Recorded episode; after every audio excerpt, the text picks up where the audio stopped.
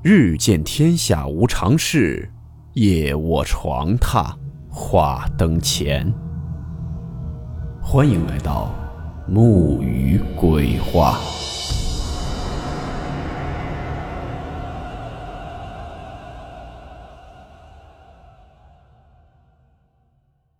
大家好，我是木鱼。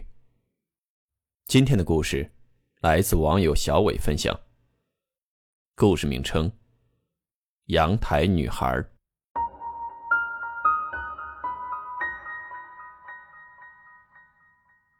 温馨提示：本故事含有未经证实的内容和边缘化知识，部分内容超出普遍认知。如感到太过冲击自己的主观认知，请大家当做故事，理性收听。如果每天都要经过的小区楼上，都有一个人在阳台上盯着你发呆。别好奇，赶紧离开，因为正看着你的，可能不是个人。事情呢，要从零六年说起。当时我们的网友小伟正在上初中。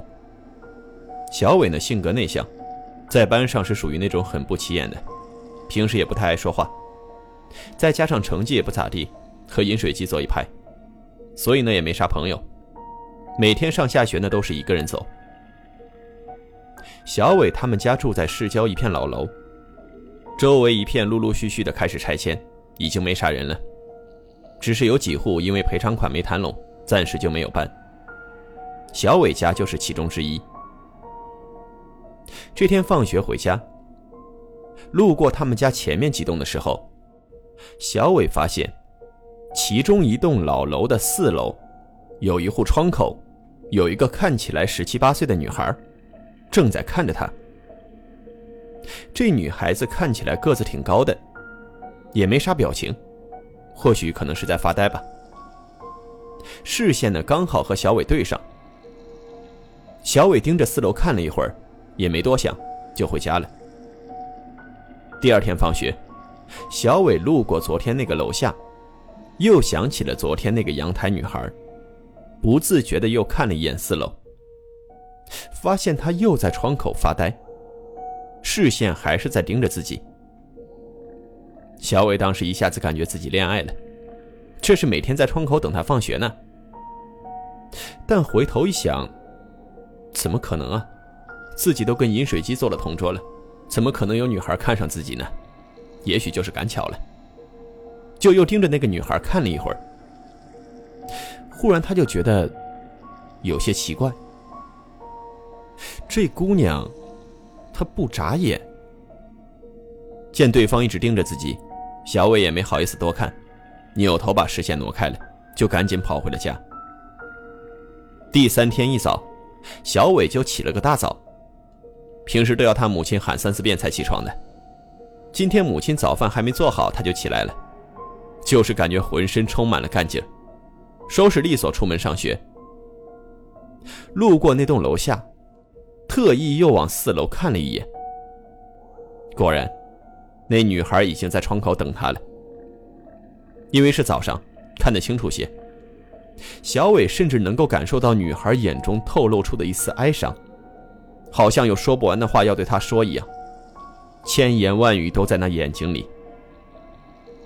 这一天，这小伟脑子里可就都是这个姑娘了。她是不是喜欢我？她肯定是喜欢我。她到底喜不喜欢我？她一定喜欢我。老师上课讲的啥是一句没听进去。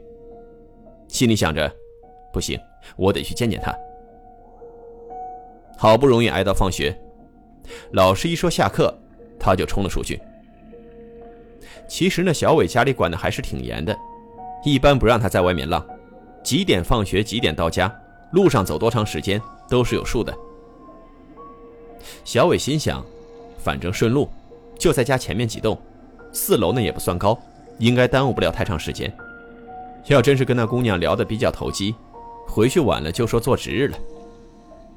一切可能发生的状况都想好了，这就到了楼下。天色也渐渐的暗了下来，抬头看了一眼四楼窗口。女孩果然还是在盯着他。小伟四下瞧了瞧，没有熟人，一闪身就进了单元楼。因为拆迁，楼里基本上都搬走了，楼道里堆的都是些废桌子、旧椅子、建筑垃圾什么的。小伟蹑手蹑脚地来到了四楼，大概猜了一下是哪个门，敲了敲门，没人回应。刚想转身离开，这门咔嚓一声开了。也不知道怎么想的，可能就是单身太久了。小伟鬼使神差的就推开门进去了。屋子是个小二室一厅，屋里的陈设也挺平常的，就是好像有一股子怪味儿。就在小伟扫视屋子的时候，眼角的余光就看到阳台上有个人影。赶紧低下头，扫眉大眼的就嘀咕着说：“你好，我我是住在附近的，我叫小伟。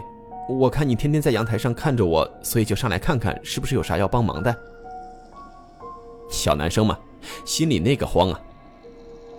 见对方半天没动静，小伟慢慢的抬起了头。此时女孩正低头看着他。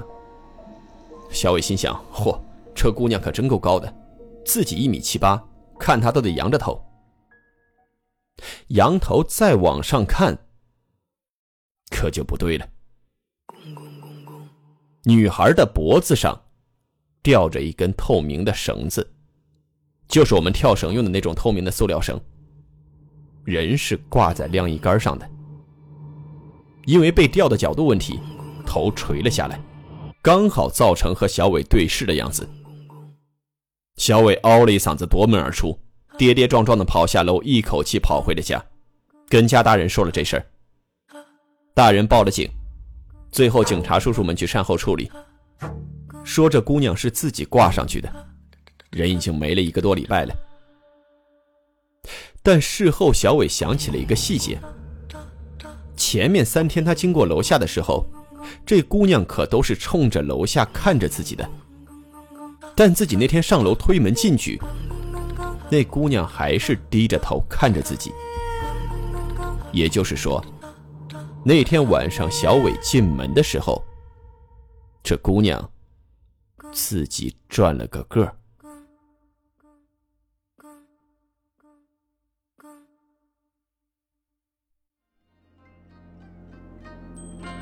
好了，我们今天的故事到此结束。祝你好梦，我们明晚见。